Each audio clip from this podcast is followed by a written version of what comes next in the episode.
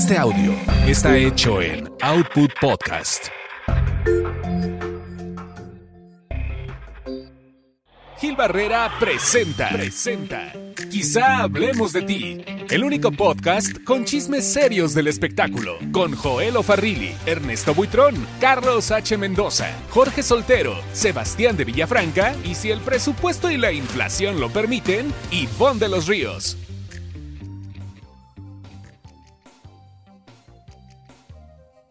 Señoras, señores, qué gusto saludarlos, bienvenidos. Aquí estamos eh, en viernes, Joel Farrilli haciendo esta cita puntual del quizá hablemos de ti. Oigan, quiero agradecer infinitamente a toda la gente que nos escribió por este especial que hicimos de Talina Fernández que llamó tanto la atención eh, y bueno, pues que hubiera sido, fue, eh, esto no, no, hubiera sido igual si el maestro Joel Farrilli, ah. Este, sin la presencia del maestro Joel Farrilli. ¿Cómo estás, Miguel? ¿Cómo están todos? Pues aquí felices en otra edición más de Quizá. Y además grabando en viernes, nochecita, eh, ya fin de semana prácticamente, pero la información no para, muchas cosas han pasado esta semana y, bueno, mucho escándalo y mucho movimiento. La verdad es que sí, oye, te, diste cuenta de esta noticia que dimos en la esquina de las primicias, de, en, en donde hablaba eh, Víctor Hugo Sánchez, que platicó los motivos por los cuales eh, se pudiera haber presentado esta separación entre eh, pues, Mayela y Luis, Enrique Guzmán. Me fui para atrás. Impactante, ¿verdad? Pobre que estaba detrás de mí. Ah, Para poner un poco en contexto, lo que pasó concretamente fue que Víctor Hugo Sánchez en una sección nueva que tenemos en la esquina de las primicias, eh, dio a conocer que eh, el motivo por el cual había terminado Mayela con Luis Enrique era justamente por infidelidad, que concretamente eh, Luis Enrique había encontrado con otro hombre en un departamento que tiene con Mayela, a Mayela justamente, y que pues esto fue el detonante.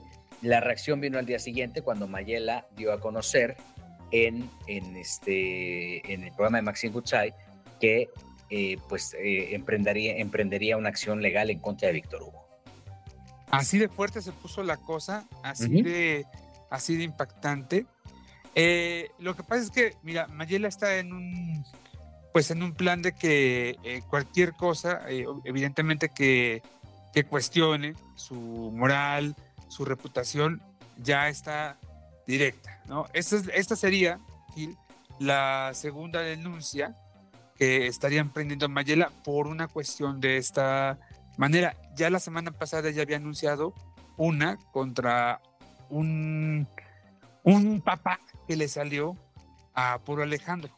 Dio una entrevista para un youtuber y entonces ella como respuesta fue, bueno, pues esto obviamente no es cierto y voy a, a emprender acciones, ¿no? Y bueno, ahora con esto de Víctor Hugo, sí me quedé de a seis.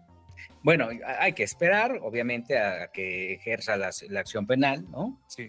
O sea, en, un país en el que todo el mundo tiene derecho a defenderse, este, bueno, pues hay que esperar esto se Víctor Hugo tampoco es un tipo del que se saque la información de la manga, ¿no? Y la ponga ahí. O sea, es un, un, periodista serio, ahora RP, bueno, desde hace mucho tiempo, pero al final de cuentas el oficio periodístico lo tiene. Y las fuentes, ¿no? También tiene fuentes muy confiables. Sí. Y como bien dices, no se va a aventar un tiro si no lo tiene debidamente amarrado. Lo que es una realidad es que, pues, este tema va a traer sus... Eh, pues ahora sí que, como dicen, pica y se extiende, ¿no? Es un conflicto complejo, muy complicado. Y bueno, pues vamos a esperar a que las cosas se pongan en su lugar por el bien de todos, sobre todo por el bien de Apolo, ¿no? es, eh, no hay que olvidar, eh, pues, la prioridad o lo que debería ser la prioridad para todos, el bienestar del, menor.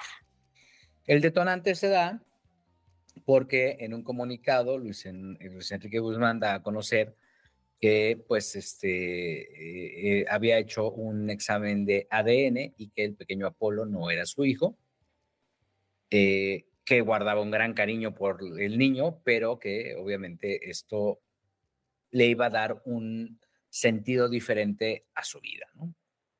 Y básicamente era que a partir del momento en que se emitía el comunicado, eh, Luis Enrique se deslindaba de las responsabilidades eh, alimenticias eh, y de otro tipo de respecto a este, a este pequeñito. Luego Mayela le responde con otro comunicado y básicamente le dice, ¿sabes qué? Es que las cosas no pueden ser como tú este, las planteas, el proceso que, que tú estás poniendo no es el, el, correcto y ahora sí que nos vemos en los tribunales, ¿no?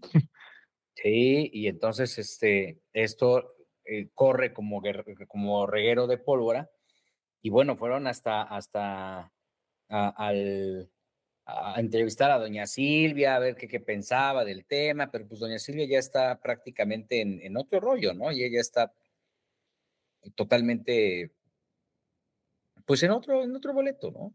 Y creo en otra etapa de su vida. Justo, perfecto, que, justo lo acabas de decir, o sea, como creo que es así como tendríamos que ver a doña Silvia y, bueno, pues este tema se está poniendo cada vez más complejo por el recochino dinero, porque la verdad es que lo que Mayela está buscando es justo que no se quede sin eh, el ingreso que tiene, sobre todo Apolo, de acuerdo, desde la perspectiva de Mayela, y este, pues Luis Enrique, que no va a mantener a alguien que no tiene algún vínculo. Ahora, tampoco hay que olvidar que eh, eh, aparentemente Apolo está, es el heredero universal de Alejandra Guzmán y que también podría ser el heredero de Doña Silvia Pinal, ¿no? Sí. Eh, de hecho, em, cuando tú le preguntabas a Efigenia Ramos, que es la asistente de Doña Silvia y que de alguna forma se ha convertido, al menos en este momento, en la vocera de la familia Pinal, porque nadie más ha querido hablar, lo que dice es que todo esto surge, el tema de la prueba, eh, eh, surge porque estaban preparando trámites. Ajá, nada más dijo eso. Preparando trámites, no fue más específica. y esa fue como que la historia, el motivo oficial por, por el que se le practica la prueba de genética a este pequeño. Ahorita con lo que dijo Víctor Hugo, bueno, pues ya eh, nos enteramos de la, de la otra historia, ¿no? De lo eh, todo, ¿no? Sí, sí, sí. Ahora, Mayela dice, este, háganle como sea, esto es falso y yo tengo la forma de demostrarlo, hagámonos la prueba de ADN cuando quieran, ¿no? Y yo estoy segura de que Apolo es hijo de Luis Enrique. Eso dice por un lado eh, Mayela. Y Efigenia Dice por otro lado, no le crean, ya nos ha hecho muchas, ustedes nos conocen de toda la vida, saben quiénes son la familia Pinal y, obviamente que eso que dice la señora Mayela no es cierto. Opiniones y, versiones bastante eh, contrastantes, Gil. Y mira, que de alguna manera lo diga eh, este, Efi, que no, se, que no se mete en broncas, ¿no? Porque al final lo que ella ha hecho con mucha conciencia es eh, ha sido muy congruente en el trato con doña Silvia, en el trato con los medios, y que ella aclare y salga a decir, a ver, esto lo tenemos lo suficientemente fundamentado. Sí. Oh, mano, creo que ese es otro conflicto. ¿No? Eh, también, también, creo que Efi eh, no hablaría sin tener las pruebas, sin estar segura de lo que está diciendo. O sea, no es de eh, estas personas a las que tú les puedes decir, ve y di esto. Y ya. Siempre ha sido muy cuidadosa, ¿no? Cautelosa, diríamos. Sí, totalmente. Con, con lo que dice y sobre todo con lo que deja de decir, ¿no? Sí, bueno, pues ayer eh, esto lo, lo, detonamos en la esquina de las primicias, en esto que se convertirá pues prácticamente en un escándalo en las siguientes semanas. Y obviamente, pues lo, interesante del tema es que es qué va a pasar, cómo se va a poner eh, y, para dónde va a llegar el, el, tema, ¿no? Este, es una pena porque al final eh, está de por medio un niño, ¿no? Y lo que pues tampoco hay que olvidar es que en lo que se demuestra que pasa, en lo que eh, el juez pues da un veredicto, en lo que se avanza con este caso, bueno, hay un chiquito ahí de tres o cuatro años que pues, sigue comiendo, ¿no? Al final. Sí, sí, sí, ese es el tema, ¿eh? O sea, el tema es, es, es las consecuencias que va a tener a futuro. Hay que estar pendiente de los, de los, este, de los niños, ¿no? Este, Totalmente. y qué pena. Ahora, ¿qué maldición habrá alrededor de la familia Pinal? Porque ve, este, Frida Sofía, este, eh, Luis Enrique, ¿no? Este. Alejandra también, eh, sobre todo con temas de salud, Alejandra. Sí, una cantidad de, no quisiera decir desgracias porque pues no quiero verlo así, pero con una cantidad amplia de, de, adversidades. Sí. Este, y, creo que pues tienen que sacar, ¿no? Este, o más bien tienen que enfrentarlas y las tienen que enfrentar con la presión de los medios de comunicación. Yo, yo decía en la mañana en radio que es como nuestra realeza, la familia Pinal. Sí, tienen a, la reina, ¿no? A la reina madre, que es doña Silvia, y pues de ahí, de ahí para pero es una familia que todo el tiempo está generando información. Todo el tiempo. Si, si hubiera un periodista que tuviera como fuente exclusiva a la familia Pinal, bueno, tendría para todo el año. Eso entre, sí. ¿eh? Entre que si este, eh, eh, los temas de salud de Alejandra, los escándalos, o declaraciones de Frida Sofía, que si la boda de Michelle, que si está peleada o no con Luis Miguel, que si el romance de Stephanie Salas, eh, no sé, la más tranquila es Silvia Pasquel, Es como que la, y al mismo tiempo es la que de alguna forma siempre tiene que salir a dar la cara, porque es como la más cercana para los medios de comunicación. Sí, eh, eh, y creo que al final eh, también le, le, costó sus buenos golpes a Silvia Pasquel mantener ese equilibrio, ¿eh? O sea, lo de, lo de Frade, ¿no? En su momento, el tema de, de Viridiana, ¿no? Este, hay un pasado también que, que, cambió, eh, un pasado que modificó la manera de ver de Silvia Pasquel también las cosas y también creo que le dio un temple muy particular, ¿no? También sí. una hija, ¿no? Sí, por supuesto. Eh, luego el tema de Michelle, que si tú recuerdas, en la década de los noventas, cuando se empieza a, e, el bla, bla, bla entre la fuente y entre eh, la, eh, la fuente social, de que Luis Miguel había tenido una hija con Stephanie y que era la pequeña Michelle, pues en aquel momento yo recuerdo que le huían le huían mucho al tema, ¿no? Y poco a poco, con los años, con el crecimiento de Michelle, bueno, pues la Pasquel aprendió a lidiar con, con esas cuestiones, con esas preguntas, hasta que llegó un momento en que pues, ella como que se empoderó, se hizo totalmente dueña de la situación y ahora tiene toda la autoridad para decir, ¿sabes qué? De eso no voy a hablar, ¿de qué otra cosa me quieres preguntar? Sí, sí, sí. Eh, eh, es que, ah, bueno, además también los medios cambiaron, ¿no? Sí, claro la, forma de, presentar ese tipo de, noticias se modificó. No sé si para bien o para mal. Yo creo que para mal, porque se desvirtió muchísimo, pero, pero, ay, les tocó una etapa bien difícil. Y sí pueden ser nuestra realeza, ¿eh? Pero es muy cercana, ¿no?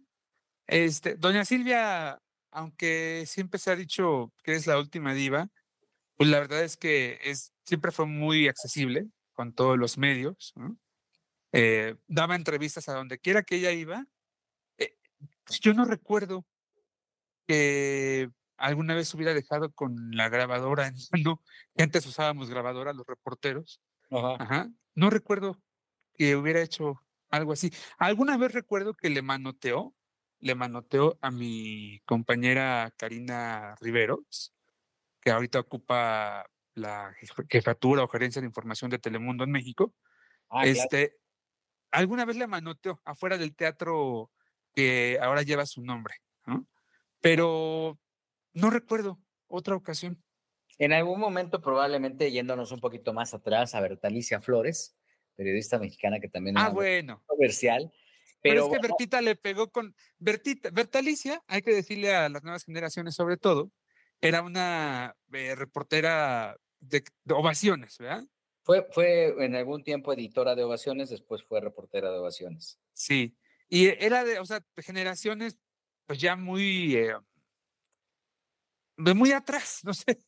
Pues eh, digo, no, no, no recuerdo si era fundadora de ovaciones, si fue fundadora de ovaciones o no. Ajá. Pero este sí, o sea, ella, ella estuvo con. Ovación estuvo durante muchos años, fueron eh, los propietarios fueron la familia González Parra. Sí. Fernando González Parra. Y doña Berta, entiendo que ella estuvo trabajando cuando estaba don Fernando González Díaz Lombardo, el papá de don Fernando González Parra. Entonces, este, tenía cierta relevancia que en algún momento llegó a tomar el té, a ser invitada para tomar el té con las primeras damas de este país. Y lo que pasa es que Ovaciones en esa época era un periódico muy influyente. Con un gran tiraje. 250 mil ejemplares diarios, joder. Y aparte estaba la, la, Ovaciones de la tarde después, ¿no? E, e, ese era el que vendía los 250 mil. Y ah, aparte estaba el Ovaciones Matutino, que era deportivo, que no recuerdo si inició siendo de toros. Este, ¿En qué ovaciones estuvo tu señor padre? En los dos. Ah, mira en los dos. Él estuvo en el Ovaciones de la Mañana como editor, como, como director de espectáculos, y después estuvo en el Ovaciones de la Tarde como columnista con una columna que se llamaba Confidencial, donde se firmaba como Gilba. Y en esa segunda de Ovaciones escribían Mario Munguía Matarilli, este, bueno, mi, mi padre, eh, y bueno, una cantidad de periodistas, eh, Octavio Lazos, me recuerdo, este, Hubo mucha gente, Miguel Ángel Rocha, mucho, mucho. Hay no más, ¿verdad? Columnistas, columnistas fuertes era Mario Munguía Matarelli, este, mi papá, Gilba, eh, Héctor Pérez Verduzco, que tenía ah, otra columna que se llamaba El Chisme Grueso, y la página 3, luego la nota policíaca, pues era muy fuerte, y la portada de ovaciones de la segunda edición, pues era impactante. Era en la época en la que ya no, pues ya es muy, muy difícil que incluso alguien contemporáneo lo recuerde, porque esto estamos hablando de 1990, pero en la época en que los boceadores iban a, las afueras del periódico para llevarse periódico para vender y los apilaban en la parte de atrás de una bicicleta, pero apilaban una buena cantidad y hasta arriba de la pila de periódicos se sentaba otro boceador para darle equilibrio y que no se cayera. No, qué cosa.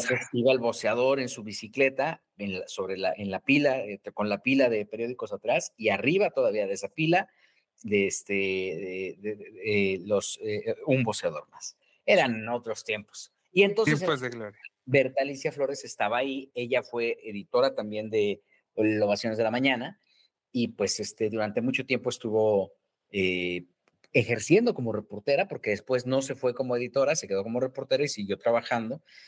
Eh, no recuerdo si ella fue la que le preguntó a la doña sobre la sexualidad de Enrique Sí, ella fue, claro, ella fue. Para poner en contexto, eh, entrevistar a María Félix siempre ha sido un reto para cualquier periodista, siempre fue un reto para cualquier, para cualquier periodista. Y en esta cercanía que tenía Bertalicia con toda esa eh, Star System, por llamarlo de alguna forma, eh, en una entrevista con María Félix, eh, que ni siquiera era entrevista, en un chacaleo, ella le, le, preguntó sobre si Enrique Álvarez Félix, hijo de María, era homosexual y María Félix le propinó una bofetada, ¿no? Claro. Y luego hay otra anécdota de Bertalicia que, que, no, que, no, no, no, que es inolvidable. cuando es electo Carlos Salinas de Gortari, eh, no había una conversación del presidente Salinas con, con pues, la prensa de espectáculos, ¿no? Al final, no, la prensa de espectáculos en esa época veía otro tipo de situaciones, veía qué pasaba con la ley de cinematografía, si se iba a seguir impulsando la industria del cine en nuestro país, eh, todo ese tipo de cosas, ¿no? Y entonces, este, el teatro, qué pasaba con los teatros, qué pasaba con la compañía operadora de teatros, que era la propietaria de los predios, de, los eh, recintos, eh, que si iban a tener cines, iban a entrar cadenas nuevas de cinematografía, eh, de, exhibidores como Cinemex o Cinemark, que fue la primera en entrar al país. Todo ese tipo, así se abordaba el espectáculo en esa época. Y entonces, cuando, cuando es electo Carlos Salinas de Gortari, en un evento, no recuerdo exactamente cuál, forman a los periodistas y dicen, pueden ustedes saludar y tomarse una foto con el presidente. Entonces van pasando periodista tras periodista para saludar al presidente Salinas, rápido, ¿no? Un saludo normal, ¿no? De cualquier presidente. Y cuando le toca el turno a, a, a Bertalicia, le dice, yo no le voy a dar la mano. Y le, le puso la grabadora. Le dijo, yo no le voy a dar la mano. Y Salinas le contesta, bueno, entonces, ¿qué quiere? Quiero que me dé una entrevista. Y le pone la grabadora al frente. Y le concede dos o tres preguntas y dijo, bueno, está bien, pregúnteme lo que quiere. Y le preguntó dos o tres cosas. Así consiguió la entrevista Bertalicia con, con el presidente Salinas. Bertalicia era pariente, no recuerdo si era media hermana o hermana de una actriz que se llamaba Mónica Prado. Eh, hermana. Hermana, ¿verdad? Y su cuñado era Alejandro Elgara, un trovador. este, de los grandes intérpretes de Agustín Lara. De la bohemia. Que murió hace poco, Alejandro Elgara, dos años probablemente. Sí, sí, sí. Entonces, este, eh, bueno, pues obviamente era una, una, una etapa muy diferente a la que estamos viendo ahora. Eh, eh, no era tan agresiva, ¿no? Era, Pero era de carácter fuerte, o al menos la que yo conocí en cierto momento. Me refiero a, periodísticamente, al, reportero de espectáculos, no era agresivo, pero sí era incisivo, o sea, sí, crítico. Decía, tú no cantas, este show no sirve, ¿no? Y entonces todos los artistas andaban cuadraditos porque sí le pegaban al producto, no al artista, no, no, no, no venía este tema de, ay, es que es una mala persona o es que no, no, se presentaban ciertos, ciertas situaciones que, que comprometían más al artista por la calidad, por su calidad interpretativa este, o artística, valga la expresión. Y eso era lo que se cuestionaba. Ahora ya es otra cosa, ¿no? Es otro boleto, el tema de la persecución y si eres o no eres, ¿no? Y, y qué pasa si eres su papá no eres su papá, ¿no? Todo ese tipo de cosas que pues hoy ha tomado un camino diferente, pero es que nos desviamos demasiado porque estamos hablando de, los, de la familia Pinal. Esa comunidad, o sea, estoy hablando de la familia Pinal, de los, los eh, cantantes de la época de los 70s, de los 80s, hoy todavía Yuri lo dice, o sea, hay una transformación en el periodismo de espectáculos y una deformación por lo que se está buscando ahora como concepto eh, periodístico o informativo, ¿no? Eh, y, quien empieza a tener esas primeras broncas es justamente pues Silvia Pinal, desde el tema de Enrique Guzmán, ¿no? De ese noviazgo y de esa relación tan corta que viven por producto de la, por el temperamento de don Enrique Guzmán. Eh, un escándalo en su momento, en los años eh, 70, ¿no? Un escándalo que luego lo reactivan en los 90 cuando Enrique Guzmán da una entrevista y habla de, de la violencia eh, con a Cecilia Pinal. Luego Evangelina Elizondo, recuerdo que sale a levantar la mano y dice, pues este, yo le di posada a Silvia Pinal cuando Enrique Guzmán la, la golpeó, ¿no? Y bueno, pues doña Silvia tuvo que, lidiar con, con, todo eso. Otro gran escándalo para doña Silvia, el tema de Protea, de productores de, de teatro, cuando la acusan de un fraude. Bueno, Alejandro que... Manero es quien la señala. Ese señor, sí. productor. Que muchos años después le pidió perdón. Pues sí, pero también la, él la tuvo exiliada, la tuvieron que sacar en un automóvil para podérsela llevar a Miami, que fue un rato, porque estaba prácticamente, él tenía todo el poder para poderla este, consignar, ¿no? Bueno, más bien él no la consignaba, ¿no? Él la acusaba, este, y esa fue otra bronca, ¿no? Totalmente. Oye, y nada más, espérame, es que se nos quedó inconclusa la historia de Bertalicia con Silvia, Ah, sí. Pero este, entonces Bertalicia empezó a hacerse mayor em, y siempre traía una grabadora sota, ¿sí? Una grabadora de cierto tamaño considerable, ah, como que Gil, como un cuadernillo de forma italiana. Sí, pues sí, eran, Como una vieja cinta de VHS, ¿no? No sé, para que se dé una idea del tamaño de la grabadora. Sí, más que más pesadísima, ¿no? Sí. Y un día en la cineteca, cuando se estrenó Ya no los hacen como antes, que era protagonizada por Silvia Pinal y por Gonzalo Vega en el año 2003, me parece, pues Berta Alicia eh, andaba ahí en el chacaleo con todos, todo el mundo preguntándole pues, de los escándalos de la familia Pinal a doña Silvia, y de repente este, Berta Alicia le pega a doña Silvia con, eh, la con la grabadora. Sí, sí. Y le, Silvia al final se voltea y le dice, pero espérate, Berta, le dice, no me pegues, ¿no? Ah, Silvia, perdóname, pero es que te están preguntando de puras tonterías, yo te vengo a preguntar de la película. Ah, sí, es que sí, o sea, era una generación que estaba acostumbrada a eso, ¿no? A, evaluar el trabajo de la, de la gente, de los, este, pues de, de, los, de las celebridades, valorarlos. Y, y, y, sí, para esa comunidad, pues eran puras borradas los que, lo, lo, lo que les preguntaban, ¿no? Imagínate lo que pensarían ahorita. Hijo, no sé, es que cambió mucho el modelo de comunicación. Se transformó. Sí, sí, sí. O sea, hay quien dice, no, es que antes era aburrido y antes este no era el camino. pues sí, antes era diferente, ¿no? Antes la gente compraba los periódicos o veía los medios para estar enterada de cuán importante o cuán trascendente era un espectáculo. Y si valoraba el costo del boleto, decía, si el espectáculo es malo, no vaya, no gaste. Ahora ya les vale, ¿no? Ahora ya dicen, ah, pues yo voy. Ahora, ahora si acaso mencionas al evento, ¿no? En tu nota de la entrevista o del chacaleo. Es el, el valor agregado, ¿no? Sí, en el mejor de los casos. Sí, a ver cómo. Entonces, este, pues vamos a ver eh, cuál será el desenlace. Eh, es un círculo vicioso el tema de la familia Pinal y seguramente ahí todo el tiempo va a seguir saliendo escándalos. Porque falta Michelle Salas, falta la boda de Michelle. Frida, Frida, Frida va a seguir dando, ¿eh? Por muchos años, me parece. Pero creo que como que se está conteniendo, ¿no? Pero tú sabes que en algún momento vuelve a explotar y se deja ir con todo, porque ella es así. Eso sí. Tiene momentos, tiene picos. Sí, sí.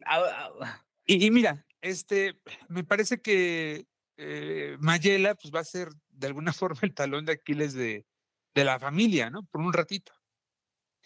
Sí, pero hijo, eso va a ser un, un, tema bien complejo, ¿no? Pues sí, pero pues al final ahí está, ¿no? Este, este caso de la paternidad o no de Luis Enrique sobre el niño eh, va a dar para mucho. Qué pena, caray. Oye, y Luis Enrique también, pues, tampoco ha sido como, bueno, siempre pasó por bajo perfil o no. O sí. En años nada más.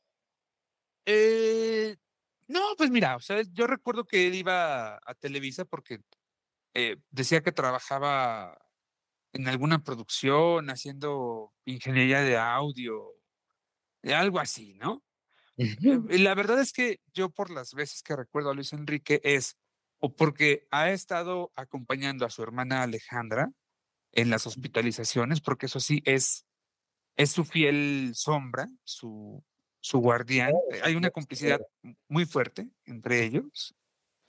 Eh, o por algún escándalo, eh, por ejemplo, cuando lo detienen, ¿no? Eh, está en una fiesta animando como DJ y hay un operativo por parte de, de la policía capitalina y se llevan a todos los que estaban en la fiesta, entre ellos Luis Enrique. Eso fue para el 2009 probablemente. ¿sí? Y las ocasiones en las que de pronto pues, ha dado entrevistas en las hospitalizaciones de su mamá, por ese tipo de cosas lo recuerdo, pero no es un tipo al que tú veas, eh, por ejemplo, en, en, los conciertos de Alejandra, rara vez se deja ver, o al menos rara vez se deja eh, aparece frente a los medios. Ajá. Ni, ves ni, lo veías en los eventos de su mamá, por ejemplo. Sí, es cierto, es cierto, es cierto. Siempre fue como cuidadoso con eso, ¿no? Sí, sí. Tienes razón. Ahora, dice Mayela que un día Luis Enrique le dijo que él estaba acostumbrado al matriarcado, a que en su familia la mujer era la que salía a trabajar. Sí, pues es que sí es cierto. ¿Y sí? o sea, quien se rifó ahí, este, fue doña Silvia. doña Silvia, luego, luego la Pasquel, eh, y luego Alejandra. Pero doña Silvia nunca paró de trabajar. Bueno, también Alejandra, sí es cierto. Alejandra empezó desde chiquita. Pero Pasquel también. sí, eso es cierto. Es una familia que está acostumbrada a trabajar. Sí, y que, no viven de los hombres, ¿no? Por ejemplo. ¿No? O sea, como tú dices, el empoderamiento femenino ahí se, se presentaba siempre, era tangible. Y creo que eh, eh, a, veces yo siento que, que es que es, es, es, injusto lo que hay alrededor de doña Silvia por eso. Porque si es una mujer que siempre trabajó y trabajó muchísimo productora, actriz, y cuando ya estaba como aparentemente este, eh, descansando, pues ya estaba otra vez en otra obra de teatro y estaba en otra cosa. No. Y pues, eh, como siempre, eh, de pronto los finales no son los que uno esperaría. Exacto, porque, porque querría este final, doña Silvia.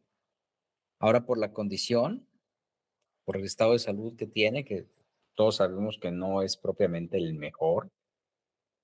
Que, por cierto, déjame contarte que eh, esta semana, creo que el, el miércoles, tuvo, hay un problemilla eh, de salud. Eh, la cámara de Ventaneando, mi colega Germán Wink estaba haciendo guardia afuera de la casa de doña Silvia Qué buen reportero es Germán, Es, cómo trabaja Germán. Es intensísimo, súper entregado, súper profesional, pero además eh, pues muy, muy conocedor. Sí. sí. No, pregunta tonterías. Bueno, ya estoy como vertita. Este, em, y entonces detecta la presencia del doctor Eduardo Aro, el, el médico de cabecera de Silvia Pinal. Eh, el doctor no le quiere dar mucha información, más bien no le da pues, nada, información. Pero bueno, este, lo, que, lo que logramos saber es que ese día doña Silvia tuvo una baja depresión. Eh, por eso es que llamaron al, médico pues, para eh, regularizarla y, sacarla adelante. Lo que me dicen es que por la propia condición de salud de doña Silvia, por sus 92 años, este tipo de pequeñas crisis las tiene, eh, no frecuentemente, pero es algo a lo que de alguna forma se han venido eh, empezando a acostumbrar, ahí en la casa de la Espinal. Y eh, bueno, ese día la estabilizó de tal manera que al otro día, es decir, el jueves, ayer, ya doña Silvia estaba muy bien, incluso tuvo una comida ahí en su casa y, terminó pues bastante avanzada la noche, esa comida. Porque eso es lo que le gusta a ella, tú sabes, ¿no? Sí, es lo que la mantiene. Pues sí, la vida social, ¿no? Le llama, la atrapa y qué, bueno. Oh, qué bueno. Es que también tantos años de haber trabajado ya se merece un, ¿no? Ah, se merece pasarla bien. Se merece, lo, doña Silvia Pinal se merece lo mejor de la vida. Sí, la verdad. La verdad sí. O sea, porque tantos años de esfuerzo, de lucha, de dedicación, lo que hizo por sus hijos, lo sacó adelante. Bueno, unos medio chiflados, ¿no? Pero porque no estaba, ¿no? Es como Verónica Castro. No. Pero, pero fue la forma en la que, eh, fue la forma que encontraron de sacar adelante a sus hijos, ¿no? Sí. Sí, sí, y sin, sin temor a nada, ¿no? O sea, a, hacer una vida solas, acompañadas como fueran, ellas iban a sacarlos.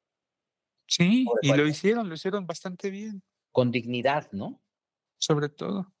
Con mucha dignidad. Y mujeres que, que, se quedaron sin el apoyo del papá de sus hijos, ¿no? Y, que incluso más allá de eso, pues fueron hasta violentadas, ¿no? De alguna forma. Eso sí también, ¿eh? Porque eran otras épocas. Sí. aunque digan que no, la verdad es que sí eran otros tiempos y sí había un tema de machismo súper arraigado, ¿no? complicado, a veces hasta inexplicable para ellas, ¿no? pues me pega porque es parte de la cultura. Pues está bien, si no me quiere, no me pega, ¿no? No, no hablo de ellos como ejemplo directo, pero esa, época, esa generación creció así. Porque me quiere, me pega. Claro. ¿Cuántos casos no había, no? De gente, locos que estaban golpeando a sus mujeres en, la calle y alguien se metía a defenderlas y usted, ¿usted qué se mete? Deje lo que me pegue, ¿no? Sí, sí, claro. Es mi esposo. Sí, él puede hacer lo que quiera, ¿no? Sí. Y entonces esto estaba totalmente fuera de control. y pues la gente estaba, lo normalizó tremendamente. Ahora afortunadamente ya el esquema cambió. Afortunadamente. Y eso Nos tardamos. bueno, el mundo se tardó. Creo que eso es lo más importante, que, que esto se está modificando y que esto está cambiando y que esto está dándonos una cultura diferente, ¿no? De acuerdo, sí, señor. Entonces, pues bueno, ya nos salimos de, ¿por qué? Todo salió por Mayela, ¿no? De, ajá, de Mayela con doña Silvia, Bertalicia y así. pero, es, pero eso es lo rico de este podcast, sí. Sí, sí, sí. Además, evidentemente no hay un guion. No, no, no, no, aquí nunca hay guion. De hecho, nunca, hay guion. a eh veces creemos que debería de, pero no lo hay. Exacto. Oye, este, ¿qué, otra noticia te impactó esta semana, Joel? Eh, bueno, me impacta mucho el fenómeno de la casa de los famosos, fíjate. ¿Cómo ves, eh? Este, pues mucha cosa, eh, mucho escándalo, eh, lo de Galilea, sí, que, que me parece que nunca debió pasar eso. Terrible. Para poner un poquito en contexto, eh, Galilea se presentó en un programa en donde, en una de las emisiones estelares. Gala de expulsión. Sí, en donde aparentemente, pues ella llegó en estado inconveniente y pues fue tendencia. Al día siguiente, Galilea aparece en, en, en el programa hoy diciendo que pues este, se estaba haciendo un tratamiento en la boca y que por ¿Un injerto de hueso? Ajá, y que por esa razón, este, pues había, se, había escuchado que... Arrastraba. Es, exactamente, arrastraba las palabras. Creo que es bien grave. Pero, pero entonces todos nos preguntamos, ¿y el equilibrio? ¿Y la risita repentina que de repente le daba? Sí, sí. Porque llegó un momento que se estaba agarrando de Diego Derice. Sí, sí, hijo, mano. y las dos menciones eh, fallidas de Vix y de Didi. Sí, pues le llovió, ¿no? Le llovió y creo que al final. Gil, perdón, lo grave no es, o sea, sí es algo que no debió hacer Galilea, si es que llegó en ese estado, evidentemente no se debe hacer. Ay, mira quién lo dice, ¿verdad? Que llega a grabar borracho al podcast. Bueno, este. No sé, es que, pues. Pero otra cosa, ¿por qué la dejaron salir así al aire? No, ¿Por qué Rosa María Noguerón le, la puso ahí? Exacto, yo, yo, yo no, yo lo que creo es justo eso. O sea, no podemos normalizarlo, no lo podemos ver como algo muy chistoso, porque no es chistoso, ¿no? Porque cualquiera de los que llegamos a trabajar en estado inconveniente, pues nos truenan, ¿no? Así de sencillo. Incluso está en tus contratos. En, en, la ley federal del trabajo viene claramente eso, que si tú llegas en estado de ebriedad, eh, te rescinden, es recesión de contrato. Para no darle tantas vueltas. Aunque en la tele no pasa tanto. Bueno. ¿Aunque qué? En, la, tele... no, como que ese, ese punto lo omite, ¿no? De pronto. Sí, pero, pero eso es en contra de la ley, ¿no? Sí. La ley, o sea, quien te contrata, el patrón puede, este, rescindir tu contrato por rescindir tu contrato por estado de edad. Entonces, este, no hay excepciones. Dice, de acuerdo con el artículo 261 de la Ley Federal de Trabajo, queda prohibida el uso de bebidas alcohólicas durante la prestación de servicios y en las 12 horas anteriores a su iniciación. Es decir, antes que empezar, antes de, es decir, que antes de empezar una jornada laboral, el empleado tampoco deberá de llegar al trabajo bajo los efectos del alcohol. 12 horas. Claro. Si te tomas unas tequilitas y todo eso, pues no. No se puede. Pero se hace, pero sí pasa y pasa mucho. No lo sé. No, tengo idea. No, pero este, pues, hijo, man. Y bueno, pues Galilea salió a dar esa declaración. También, ¿quiénes somos nosotros para decir que no es?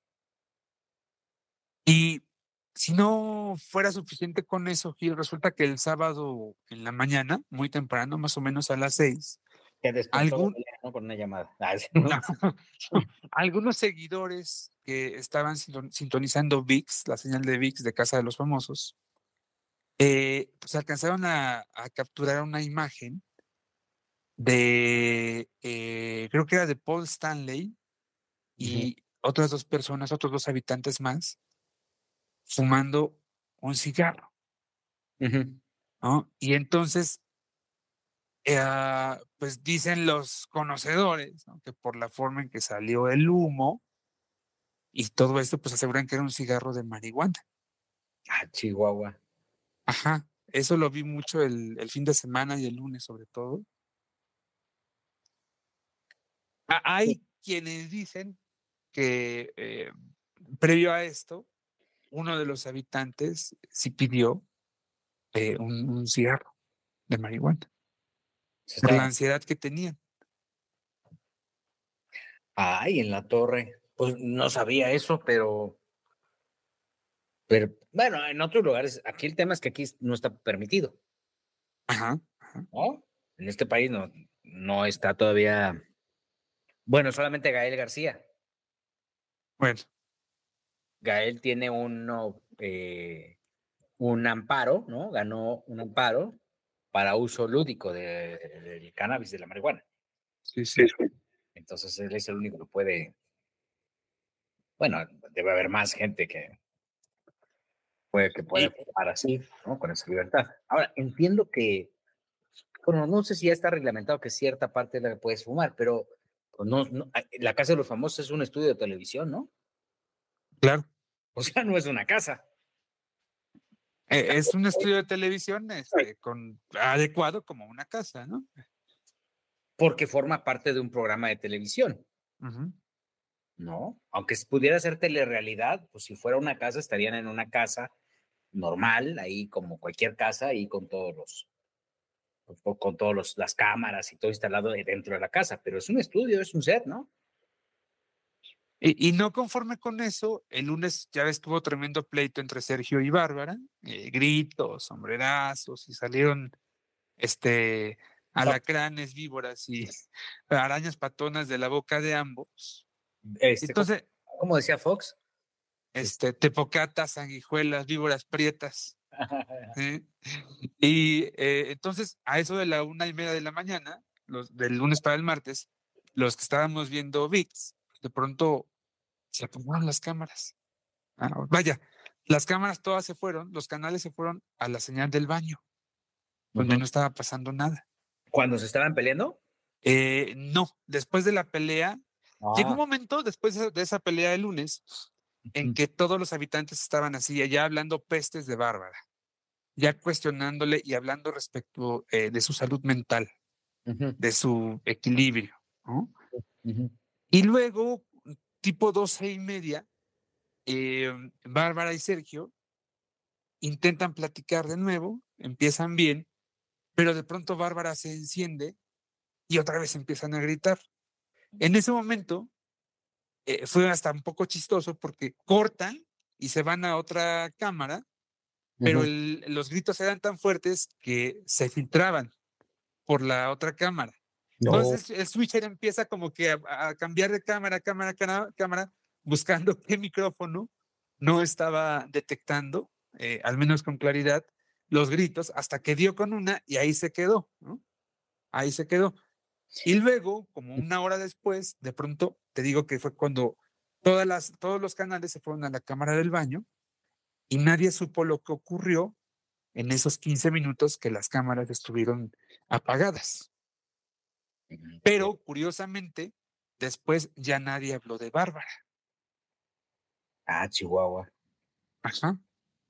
Y aunque tú sabes que, este, bueno, pues se esperaba que la nominaran el miércoles, pues al final, eh, y por accidente, por incidente, por malos cálculos, pero resulta que los el, equipo del cielo pensó que la iban a nominar los del infierno y el equipo de infierno pensó que la iban a nominar los otros.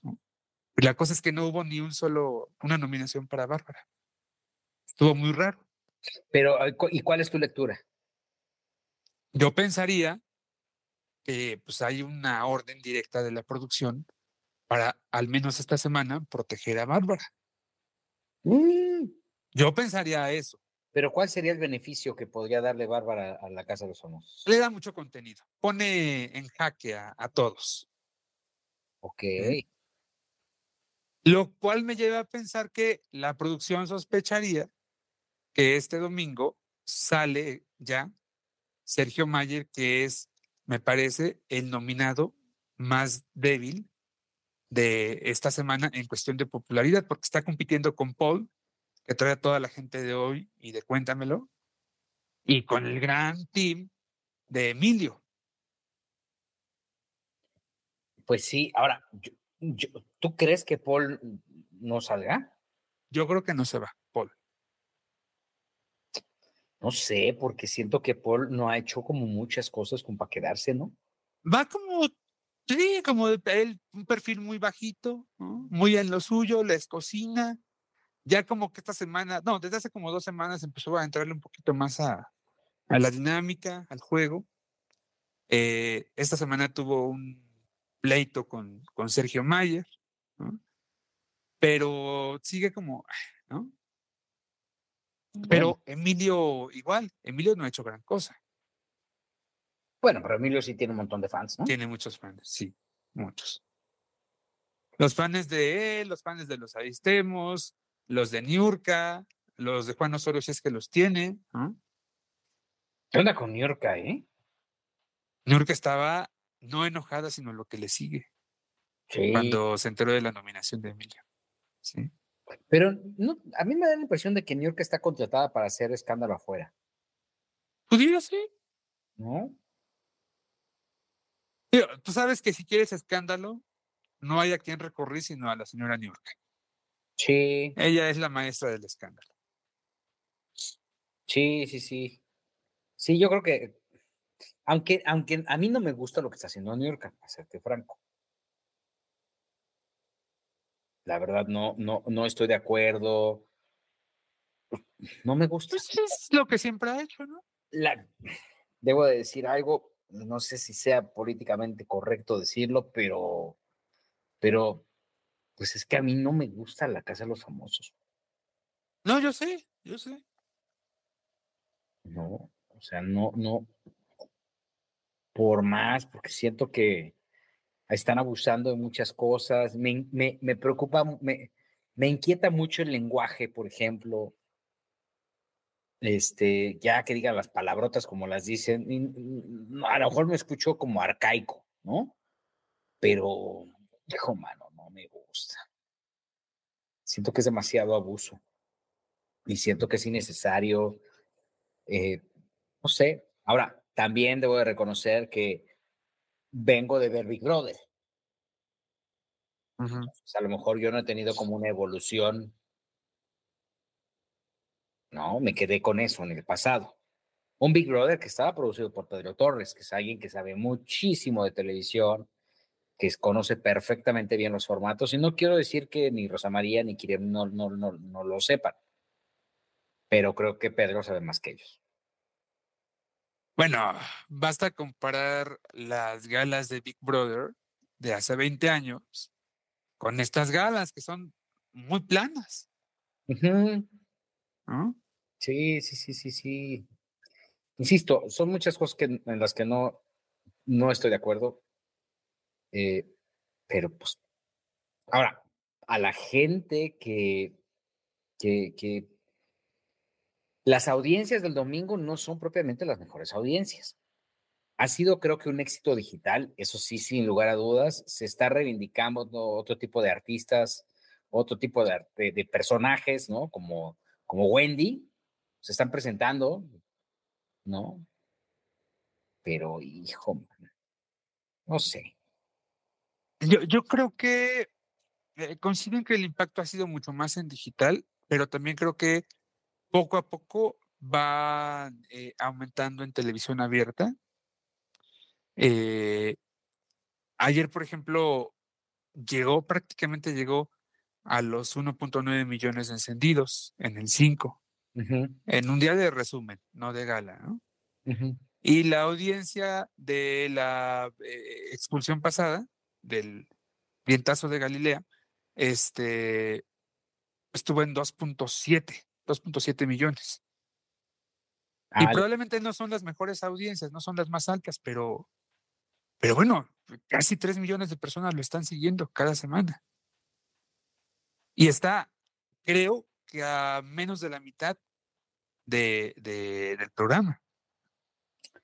Pues sí, o sea, va a ir calentando, ¿no? Pero la del domingo, Joel, de la que estoy buscando, de hecho, a ver, sí tuvo un, pues no es quién es la máscara, ¿no?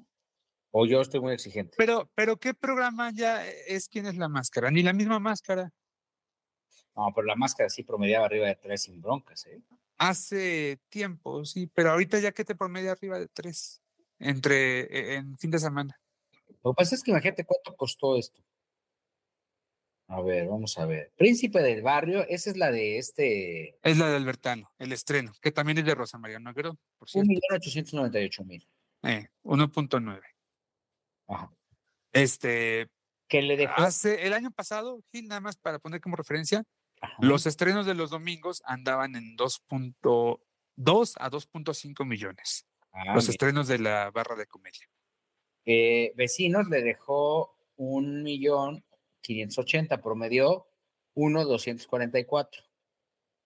Y antes tuvieron 100 mexicanos, dijeron, con 1.400.000. O sea, y luego eh, el cierre, eh, este programa que se llama El Príncipe del Barrio, le dejó 2.558.000.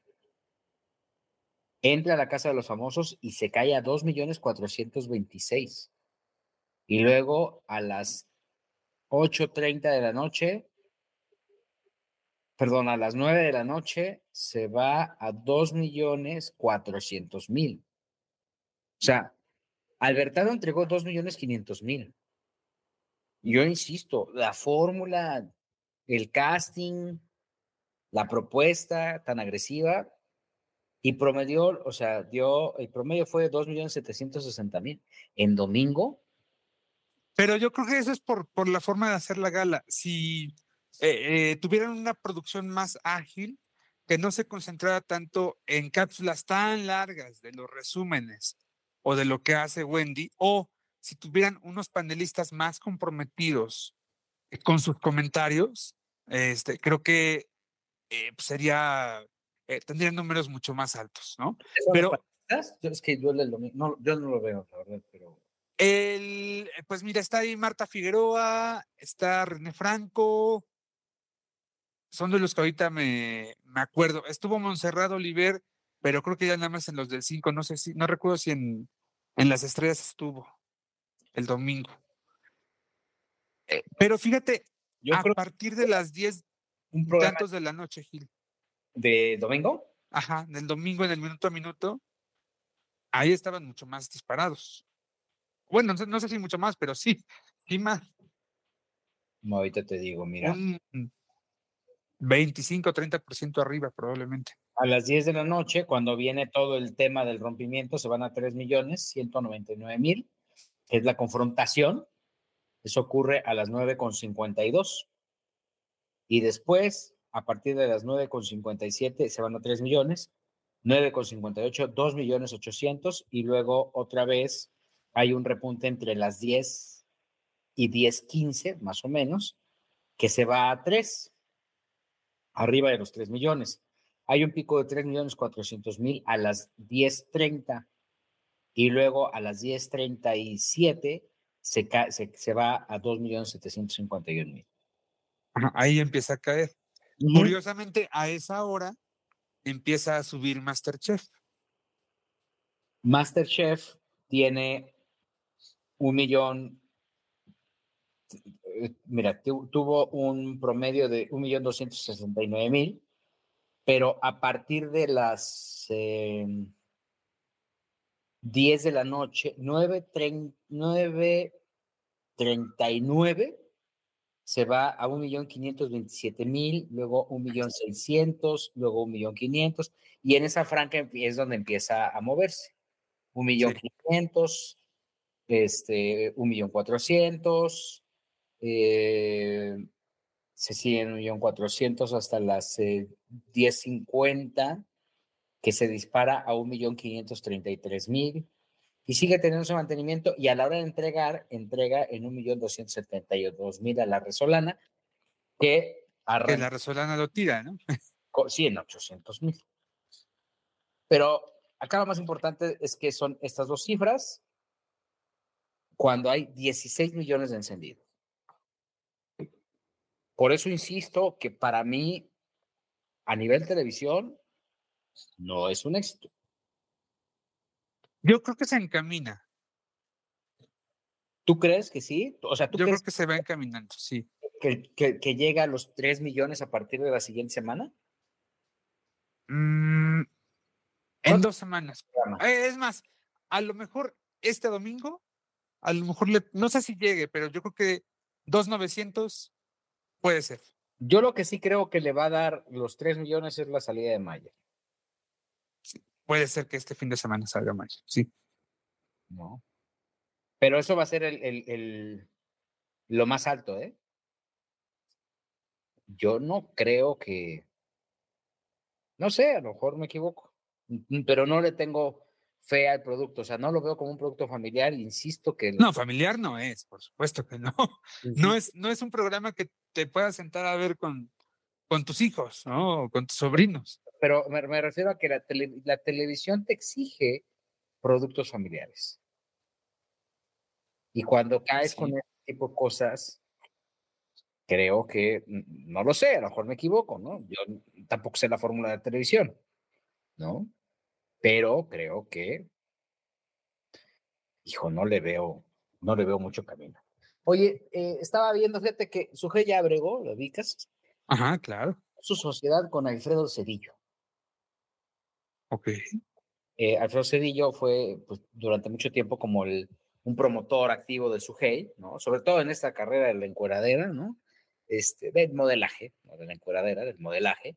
Y este, él la promovió, promocionó mucho cuando él era director de H, después cuando estuvo en Playboy fue el que la convenció, y después hicieron una sociedad para eh, lanzar un sitio VIP, se llama, en donde pues, este, pues aparecen poca ropa, ¿no? Es como el OnlyFans, pero producido a la mexicana, eh, o producido por mexicanos. Entiendo que la, la holding de esta empresa VIP, que es la que dirige Alfredo Cedillo, está en, los, en Monterrey.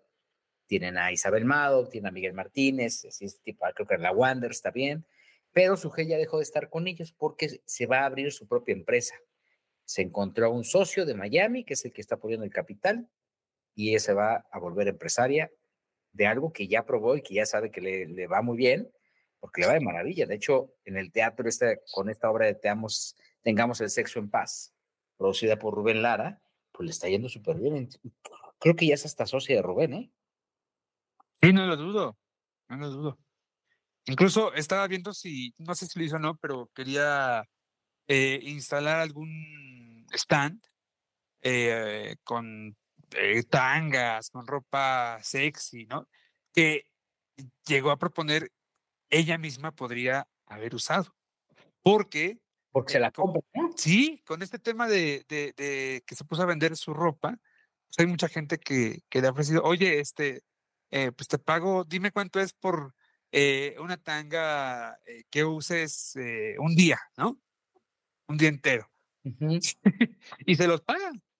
Sí, sí, sí, le pagan bien. De hecho, que las, las ponía en por mensajería, ¿no? Una cosa así y, la gente lo pues le pagaba. Sí, claro. Le gustan así las cosas. ¿Cuántos fetiches, verdad? Ah, sí, cosas rarísimas. Pero bueno, pues desde acá le deseamos mucha suerte a su hey y también al querido. Oye, ¿sigue con Maxi? Sí, creo que sí, una vez a la semana, ¿no? Ahorita está, iba los martes. Esta pero... está en, estuvo en Canadá. Ah, ok. no fue papá y entonces fue a ver a su, a su hermano. Mira, qué padre. la tía Sujei. Es la tía Sujei, que le va. Oriunda de Tuxpan. Tuxpan, Veracruz, tienes toda la razón. La tía Sujei. Entonces, pues bueno, oye, presentaron Amor sin Barreras. Ah, sí. Con Vivi Gaitán, ¿no? ¿O su hija? Con Vivi y con su hija. Ajá una producción de nueva cuenta como hace 20 años. De Gerardo Quirós. Ay, que ojalá le vaya muy bien a mi Jerry, porque ahora en la, pandemia sí la padeció muchísimo. Eh, le fue muy mal económicamente a, Gerardo. Lo que pasa es que apostó por el teatro el centenario, este, y justamente cuando estaba empezando a más o menos pagarlo, cayó la pandemia y entonces ni cómo pagarlo. La verdad es que sí se movió por todos lados para ver de qué forma financiaba, porque todo el dinero que él dio de enganche, todo estaba, estaba invertido en una obra de fiebre del sábado o alguna cosa así. Entonces, pues, qué bueno, ojalá y le vaya bien. Nada más que hubo, hubo un detalle, porque fíjate que, eh, pues bueno, hicieron la conferencia, pero hubo, creo que ocho o diez entrevistas pactadas con Vivi. Ajá. Entonces, este, a los que iban a, a los que tenían su entrevista, les pidieron que no preguntaran en la conferencia, que dejaran que otros reporteros que no contaban con su entrevista pactada hicieran lo propio, aprovecharan. Bueno, así le hicieron. Y pues, resulta que a la hora de la hora ya no alcanzaban a dar todas las entrevistas pactadas y hubo, me parece que al menos dos medios de comunicación que se quedaron sin entrevista, uh, pues porque Vivi ya se había ido. Dice Dana Vázquez que se trató de una falta de coordinación en la comunicación entre el equipo de Vivi y el equipo de prensa de, Gerardo. Uh. Dana trae a Vivi, ¿no? Dana tiene a Vivi, ajá. Entonces, pues ah. Vivi se, se, fue con su gente había todavía prensa esperando entrevista, como a las 4 de la tarde, unas dos horas y media después de, de la conferencia. Y este, y pues ya, Vivi estaba ya un poco lejos, ¿no? Y Gerardo Quiroz fue el que tuvo que entrar al quite para arreglar el tema personalmente con, con las mesas de información que se quedaron esperando. ¿Y a quién no le dieron? Fue a Sale el Sol y a Venga la Alegría. Uh, y creo que un tercer en medio, creo, ¿eh? También. sí. Pues, bueno, Gerardo es muy buen negociador, ¿eh? Sí, sí, sí, no, es un tipazo, Gerardo. Es un gran negociador y ojalá le vaya bien con esto, que se recupere, que se aliviane. Es un cuate que siempre está trabajando y está buscando la forma de, de, de, seguir chambeando y seguir poniendo actividades.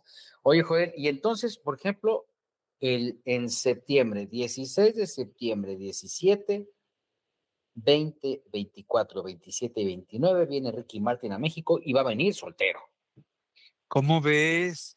¿Qué tal la sorpresa del, del divorcio? Sí. A todos, ¿ya? Digo, ya todo el mundo decía, no, ya se especulaba, no es cierto, pues. Nadie tiene la cercanía con Ricky. Es más, yo pensé que Adriana Flores iba a dar esa nota, porque con eso de que siempre está tan apegada a Ricky Martin. Pero últimamente como que ya no, bueno, no sé.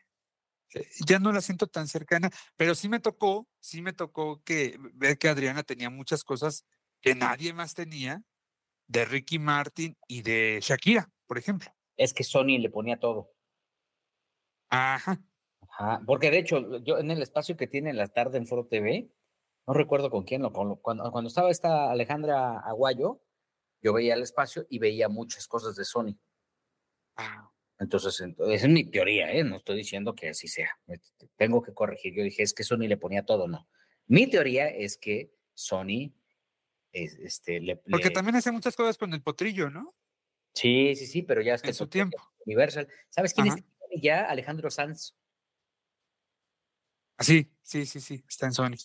Sí, entonces, pues, oye, pues mira, qué pena por lo de, por Joan y por, este, sí se llama Joan Yassif, ¿no? Ajá el de Ricky Martin. ¿Yosef o Yasif? Yasef.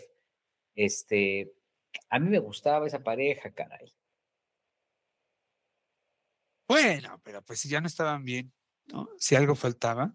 Ahora, mira, eh, no puedo decir el nombre, pero sí eh, ah, hay un, un personaje que estuvo en la tele, que ya no está en la televisión mexicana, pero que sí estuvo, joven, estoy hablando de, un hombre, pues que, que jura que recibió algunas invitaciones por parte de Ricky Martin. Ajá. Ok. Eh, esto fue, yo creo que hace un año y medio, quizá dos años. ¿De, ¿A qué te refieres con invitaciones? Eh, le, Ricky, según dice este personaje, le mandó mensajes eh, a través de las redes, pues invitándolo a, algún, a, un viaje, ¿no? Para un concierto, por ejemplo. Ajá. Y bueno, pues con todo pagado. No, yo, yo no he visto, no he leído ese mensaje. Mm, desconozco al 100% el detalle de ese mensaje, pero básicamente era una invitación para un viaje aquí, aquí mismo, en México. A ver, Joel. O sea, pero estás diciendo que hay una fuente que tú tienes que asegura fue seducida por Ricky Martin. Eh, o al menos intentó Ricky Martin seducirla. Uy, no, pues qué grave. Y yo, y Yasif, ¿cómo se llama este compa? Pues es que yo no sé los tratados que hayan tenido como pareja, ¿no? A lo mejor tenían sus licencias. Joder, o Farrilli, no había pensado en eso, pero sí, es que como ahora ya, ya todo es así. Ahora sí lo usamos. Así, ¿no? no, no hay que pasar por alto la exclusiva que también diste en la esquina de las primicias, a donde hablaste de este tema tan controversial sobre la piratería que hay alrededor de mi Juanga Dorado.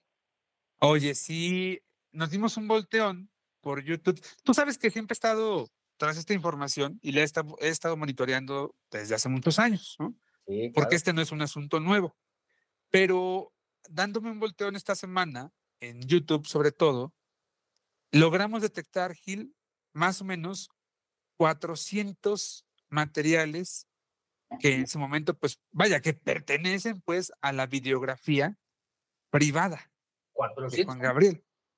400 clips, sí, entre conciertos completos, pedacitos de conciertos, audios de canciones, son 105 canciones las que he detectado que no están a la venta, que no han salido en discos, que eran parte de la, eh, de la biblioteca musical privada de Juan Gabriel y que están en YouTube y que si juntan las reproducción, reproducciones de estos videos, eh, eh, logras acumular alrededor de 80 millones de views. Claro, no, no es gran cosa para las 6.400 millones que tiene el canal de Juan Gabriel en YouTube, pero son 80 millones de reproducciones, Gil.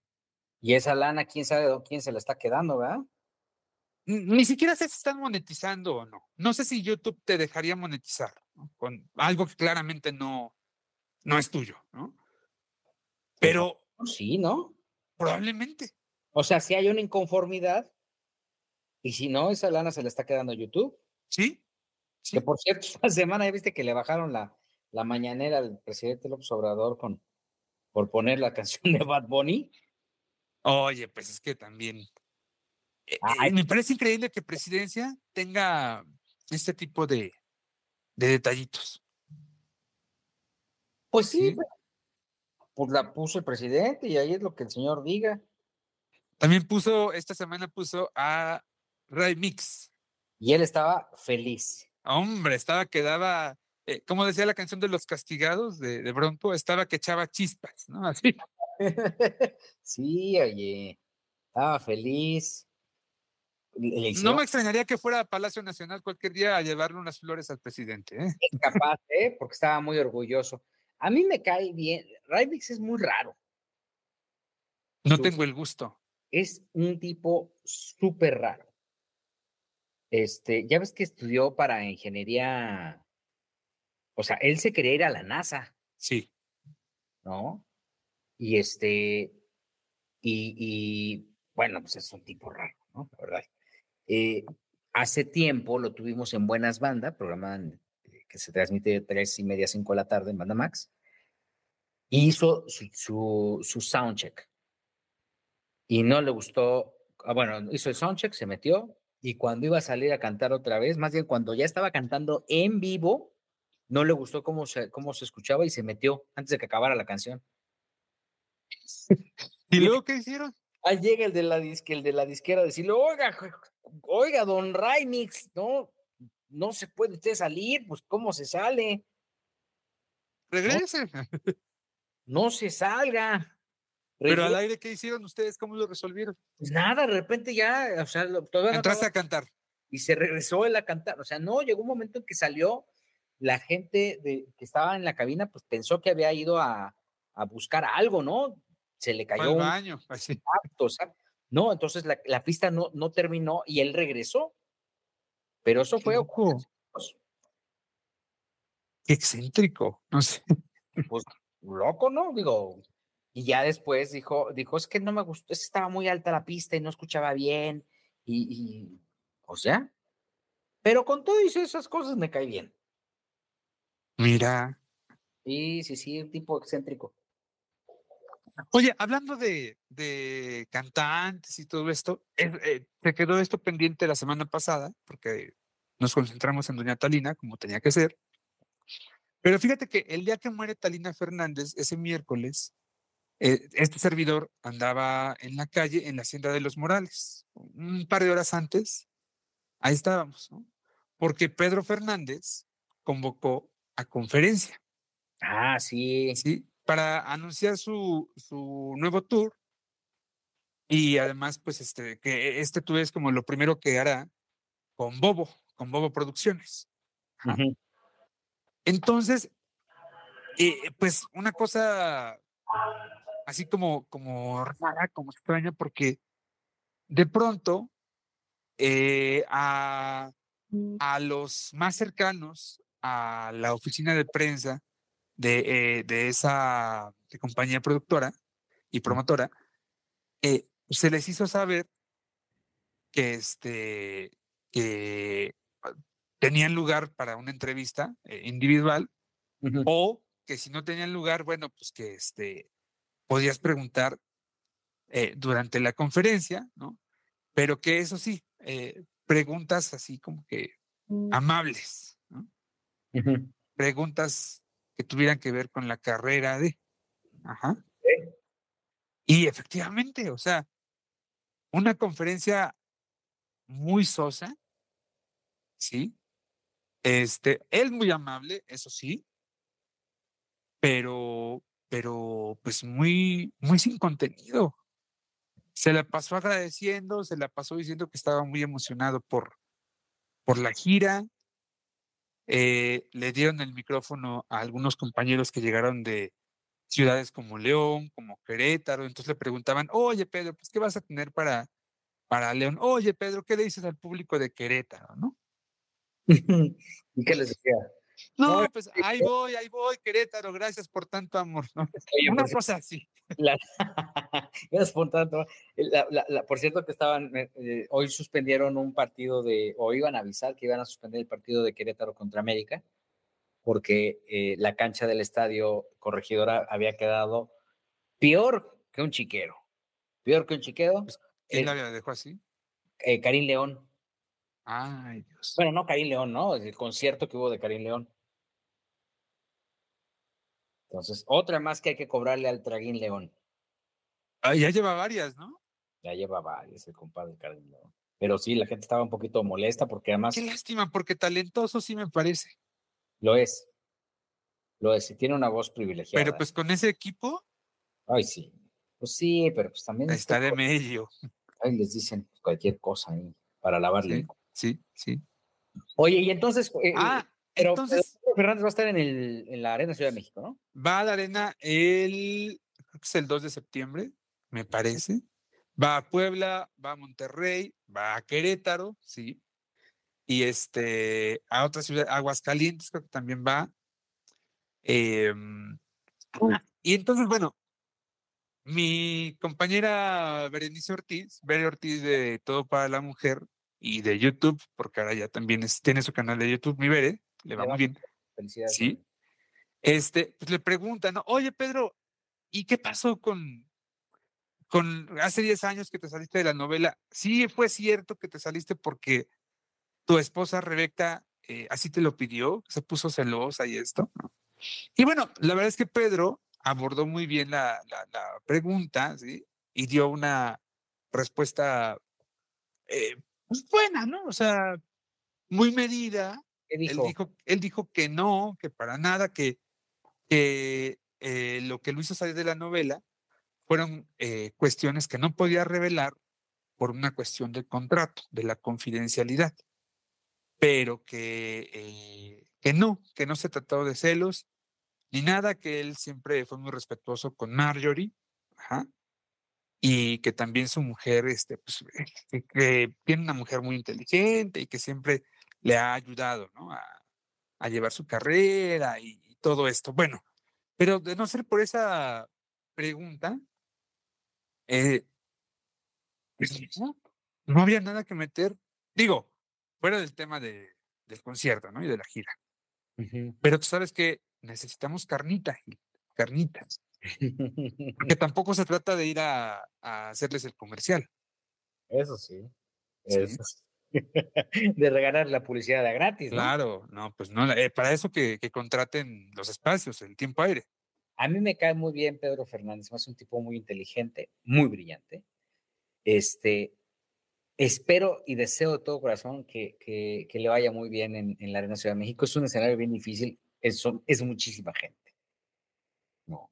Entonces, ojalá y digo, yo no estoy pidiendo que sea un lleno total, Creo que ha hecho sus par de auditorios nacionales y creo que no le ha ido nada mal, pero espero que ahora con sin tener vigente nada, ¿no? Este, pues sí encuentre, eh, pues la gente vaya y los vea, ¿no? Oye, y un detalle muy chistoso que eh, pusieron mesa de dulces ahí en la hacienda, ¿no? Ajá. Eh, como un detallito. Entonces, estaba la mesita y tenían diferentes figuras em, con cartón, como, como estuches de cartón, pero en diferentes figuras, triangulitos. Y, entonces mucha gente nos fuimos con, con, la, con eso, ¿no? Con la impresión y pensamos, no sé, que se trataba de, no sé, algún recuerdo, algún... Había gente que estaba esperando un llavero, había gente que decía, no, son USBs. había gente que, que decía, no, este, a lo mejor es un caballito de tequila, ¿no? Por el tamaño de los estuches y las formas, ¿no? Había cuadritos, había eh, triángulos o pirámides, así. Y bueno, pues ya todo el mundo agarró, eso sí, volaron así en, pa, ¿no? En cuanto terminó la conferencia, como operación cucaracha. Y este, ya abrías tu estuche y eran dulcecitos, ¿no? un pulparindo, por ejemplo, pero hecho como, como bolita o eh, unos chocoretas, creo que se llaman, pero igual dobladas y así. Hubo, hubo, decepción, hubo decepción, fíjate. o sea, se le agradece, ¿no? Por supuesto, el dulce a la gente de Bobo, o Pedro, no sé quién haya sido. Qué cosa. Oye, pues ya nos vamos, Joel, ya no sé si tengas algo más para rematar. Este, eh, pues sí, ¿qué te parece el nuevo cambio en imagen, el cambio de programación, de, horarios? Ah, pero es que les hacía falta, ¿verdad? Ya se estaban ahí, se les estaba hundiendo el barco tremendo. ¿Cómo queda la programación, recuerdas? Sí, eh, básicamente es esto. Eh, siguen las repeticiones de Rocío Sánchez Suárez, después de que chulada, pero bueno, luego sigue el noticiero de Cristal Mendil. Mendíbil. Mendíbil. ¿Es Mendíbil o? Mendíbil, creo, ¿no? Eh, yo tengo esta duda también. Bueno, a las 3 de la tarde ya no va a estar de primera mano. Ya está a las 4, ¿no? Ajá, porque a las 3 regresa Gaby Crasos con Asuntos de Familia. Dios de A ver cómo le va, ¿eh? Pues mal, es que, ¿sabes qué? En imagen programan con. Bueno, no sé, pues yo, yo, ¿quién soy yo para decirles que programan horrible, pero programan horrible? Sí están muy cañones. Luego, a las cuatro, llega de primera mano y se van hasta las seis y media, entiendo.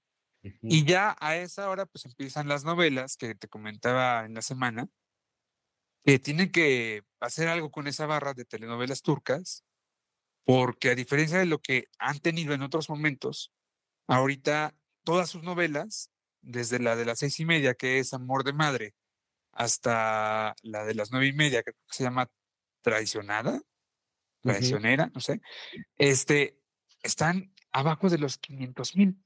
Y eso le está pegando a Ciro. Ya le pegó totalmente, sí. Uy, no. Pues sí, ojalá ya hagan algo por, por Ciro y por todo, por la tele, y, que ya dejen de programar a sus cuates. Es que ese es el problema, ¿eh? Hay otra cosa que no puedo creer. Que hayan bajado de horario los sábados a un formato que le va bien, como es este el minuto que cambió mi destino, que lo bajaron creo que a las seis y media, para poner Divina Comedia, no, Divina Comida, perdón, eh, este reality de HBO que se estrenó el año pasado. Y ahorita entiendo que van a estrenar en el prime time este, el programa de Jordi. Ah, sí es cierto. Es que todo se está moviendo, pero ¿sabes qué? Ojalá y no, no le hagan daño a Jordi, mi Jordi, querido, que, que, que lo protejan bien, porque se lo merece. Pues ojalá. Porque si no, ya imagen se está volviendo en la Pero de, momento yo sí creo que afectaron al minuto que cambió mi destino, ¿eh? Sí, la, verdad es que lo que hicieron con Gustavo no, no estuvo padre. ¿eh? Y no. Estuvo padre. O sea, habla más de la capacidad que tienen para la programación. Entiendo que quien programa no es mexicano. Eh, no es un tema racial, ni mucho menos. Es sencillamente conocer las audiencias como se tiene que conocer y pues tener otra sensibilidad. Entonces, pues, a ver cómo le va. Que no le afecte al, único producto que tienen sólido en Afuera de Ciro, creo que la única persona que le da solidez a ese, a ese. Oye, Nacho Lozano ya está aumentando otra vez, ¿eh? Ya está. Ahí va, poco a poco. Que Pamela Cerreira se enoje, porque cuando yo ponía que Nacho Lozano iba a llegar a, a salvar a imagen, hijo, me mandaban unos mensajes ahí reclamándome que, yo, ¿qué? Que, ¿Por qué opinaba? Entonces, bueno. No, no, no. Y nada más otra observación. Eh, en febrero, cuando Azteca nos convoca al anuncio de que Marco Antonio, Marco Antonio Regil se integraba a, su talento, eh, con este programa que se llama, ay, ¿cómo se llama, Miguel? Bueno, eh, con el programa de concursos que ahorita se me fue el nombre, perdón. Usted sabe del cual le hablo. Yo recuerdo perfectamente que le pregunté a Adrián Ortega respecto al número de episodios. te, soy, te, mentiría si te digo ahorita el número que me dio, pero sí me lo dio. Y yo hice el cálculo y eh, llegué hasta el mes de octubre o noviembre con, con, esa temporada, con el número de episodios. Pero resulta que, que no, que ya están anunciando el fin de la temporada. ¿Cómo creen? Escape Perfecto se llama el programa. Perfecto, sí. Sí. Y ya está por terminar. O sea, yo creo que cortaron la temporada a la mitad. Yo creo que van a guardar eh, los capítulos que faltaron para el siguiente año probablemente. Puede ser, bueno, no sé si el próximo año, a lo mejor para, para el último remate del trimestre, ¿no? Puede ser, ajá. Pero la cortaron así. Mm. Pues qué mala onda. qué mala onda. Oye, pues ya nos vamos, mi querido Joel Farrilli. Hoy, bueno, pues viernes hicimos una plática profunda del entretenimiento y estamos muy agradecidos por todos los mensajes. Este, esto es importante anunciarlos. Ustedes saben que quizá hablemos de ti. Es un podcast que ha durado durante ya más de cuatro años, tenemos pendiente la fiesta de celebración, ya en algún momento tenemos que hacerla, mi querido Joel, ahora sin pandemia, este, mejor la hicimos en pandemia, creo, entonces, este, pero también, pues, este, como hemos comentado, quizá alguno de ti se, va a subir también a la, a la, oferta de podcast que tiene MBS eh, Radio también, entonces ya van a poder escuchar. Por eso Carlos H. Mendoza no ha estado, porque Carlos H. Mendoza ya es alto ejecutivo de MBS Radio. Fíjate. Estoy orgulloso de ese muchacho. Sí. Parece que fue ayer cuando lo cargaba yo. Exacto, pero borracho, ¿no? Vamos, pero borracho. Entonces, pues bueno, este, gracias a ustedes. Eh, seguimos en esta senda, llevándole chismecito calientito, rico, para que se distraigan. Y este, y como siempre, pues muy agradecidos por toda la retroalimentación que nos avientan, tan buena y de buena vibra. Por ahí alguna este, de las escuchas me escribió eh, eh, a propósito de lo que hicimos Joel y, este servidor de Talina Fernández, un mensaje muy padre porque dijo, regresamos al origen, no se muevan de ahí, por favor. Ah. Le agradecemos infinitamente los comentarios y bueno, pues este es nuestro compromiso y esta es también nuestra pasión porque lo hacemos con mucha pasión. Nos encanta, lo disfrutamos muchísimo. Yo creo que es hasta un poco terapéutico o catártico, no sé, pero es un ritual que, hemos procurado seguir eh, los últimos cuatro años y que ha sido también un pretexto perfecto, mi querido Gil, para, para eh, fortalecer nuestros lazos y para seguir cosechando esa bonita semilla llamada amistad, ¿no? Eso es bonito. Qué bonito. Eh. A propósito, aprovechando que es viernes 7 de julio y son las 9 de la noche con 58 minutos. Damos eh, final a este, quizá hablemos de ti, invitándolos a que nos escuchen la próxima semana, en donde estaremos el maestro Joel Farrilli. Como siempre, esperándoles y que tengan una linda semana. Y este servidor que se llama Gil Barrera, nos escuchamos la próxima aquí, donde quizá hablemos de ti.